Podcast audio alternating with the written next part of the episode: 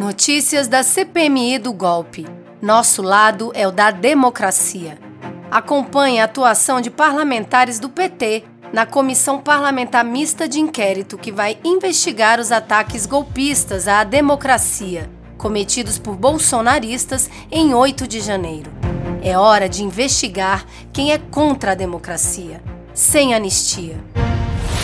A CPMI do 8 de janeiro ouviu nesta quinta-feira, dia 22, os peritos da Polícia Civil de Brasília, responsáveis pelas investigações sobre o ataque à bomba no aeroporto da capital federal.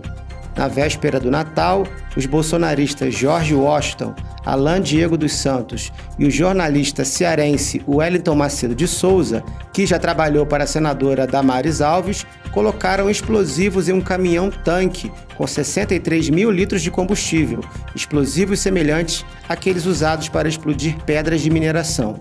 George Washington escreveu uma carta ao então presidente Bolsonaro, dizendo, aspas, o Senhor despertou esse espírito em nós. Fecha aspas. George Washington mantinha em Brasília um apartamento com um verdadeiro arsenal de armas, munições de diversos calibres, além de bananas de dinamite.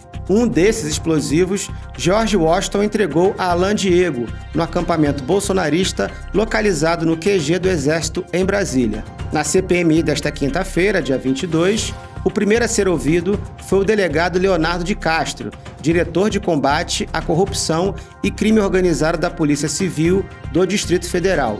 Ele coordenou as investigações sobre a tentativa de explodir a bomba nas proximidades do aeroporto de Brasília. O delegado destacou a ligação entre esse atentado e a tentativa de invasão à sede da Polícia Federal em Brasília no dia da diplomação do presidente Lula. Dois dos indivíduos, dois dos representados é, para os quais foi determinada a prisão, é, estavam envolvidos nos atos do dia 24 de outubro, que seriam o Alan Diego e o Wellington Macedo.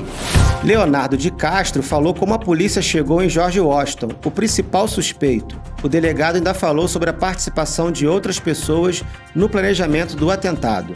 Os peritos Renato Carrijo e Valdir Pires, que analisaram o artefato, reafirmaram que houve sim o acionamento do explosivo, que não explodiu por um erro no sistema. O perito Renato Carrijo explicou como foi o acionamento do objeto houve um acionamento daquele sistema que ali existia, mas que era um sistema ineficaz para aquele tipo de carga explosiva.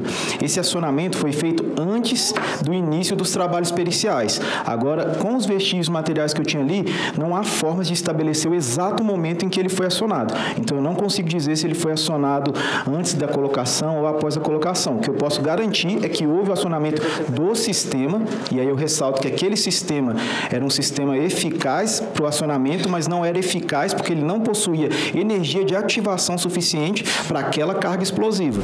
Caso o artefato tivesse funcionado e fragmentos atingissem pessoas, o risco poderia ter sido letal, explicou o perito da Polícia Civil, Valdir Pires. O caso mais extremo é que esse incêndio gerasse um sobreaquecimento de uns reservatórios até que ele superasse os limites de segurança, de alívio de pressão e causasse uma explosão. Esse é o cenário que a gente estudou que seria o mais crítico, né? E que teria, é, apesar de ser o mais improvável, seria o que teria as consequências mais danosas. Nesse caso, teria em algumas dezenas de metros os efeitos primários da explosão, que seria as chamas, o calor, a onda de pressão, a onda de choque, e a gente é, estimou também de 200 a 300 metros o raio de distância que poderiam cair fragmentos, que atingindo a pessoa poderia ter um risco letal. O deputado Rogério Correia, do PT de Minas Gerais, apresentou um vídeo produzido pela Rede Povo de Comunicação do PT sobre George Washington e fez alertas para o delegado Leonardo de Castro. Mas o que a gente vê ao passar o filme é o próprio é o próprio George dizendo que combinou na reunião que houve aqui no Senado estas ações com o próprio Alain, que se conheceram aqui na reunião. Aliás, foi neste plenário. Isso é muito grave, isso precisa estar no inquérito da polícia. Eles não se conheceram apenas no dia 12, mas ele próprio faz a declaração que aqui no Senado eles combinaram e passaram a combinar, inclusive o ato do dia 24, que seria a explosão da bomba. Isso dá a importância do, da investigação nossa sobre a reunião que aconteceu aqui. Eu vou falar dela mais frente, com, na frente com o próprio George. Mas fica, doutor Leonardo, este alerta. Desde o dia que eles tiveram esta reunião, que eu chamo da reunião de planejamento, agitação e propaganda do golpe, que os dois se encontraram e combinaram isto aqui naquela reunião. Isso é grave.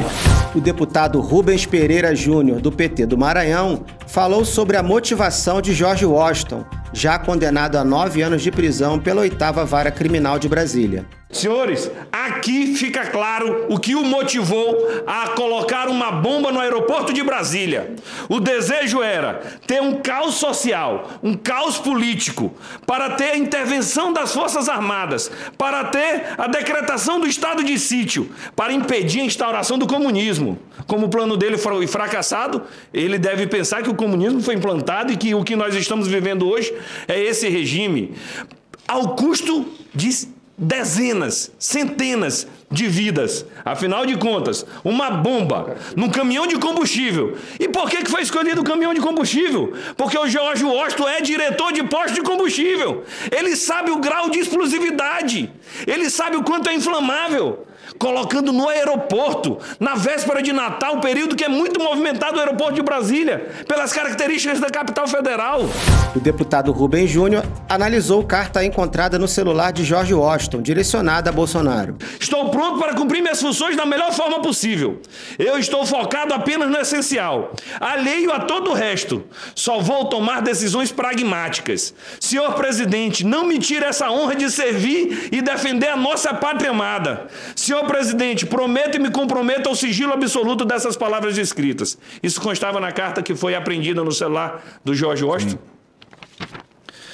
A gente percebe então qual era o motivo da tentativa de golpe, da tentativa de colocar uma bomba no aeroporto de Brasília, inspirado pelo ex-presidente Bolsonaro, querendo criar o caos social e político no nosso país para dar um golpe de Estado para impedir que o presidente Lula assumisse no dia primeiro.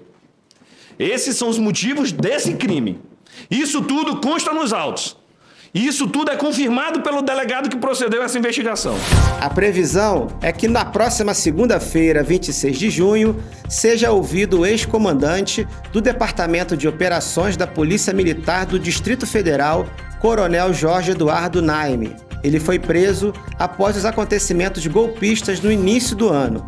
O PM é investigado no âmbito do inquérito que apura suposta omissão de autoridades diante de atos antidemocráticos de 8 de janeiro de 2023 em Brasília. E na terça-feira, 27 de junho, a CPMI do golpe vai ouvir o coronel Jean Lawande Júnior. Ele é um dos envolvidos no escândalo das mensagens golpistas encontradas no celular do tenente-coronel Mauro Cid, o braço direito do ex-presidente Jair Bolsonaro. Fique por dentro dos desdobramentos da CPMI do golpe no site cpmidogolpe.pt.org.br. Notícias da CPMI do golpe. Nosso lado é o da democracia. Acompanhe a atuação de parlamentares do PT na Comissão Parlamentar Mista de Inquérito que vai investigar os ataques golpistas à democracia cometidos por bolsonaristas em 8 de janeiro. É hora de investigar quem é contra a democracia, sem anistia.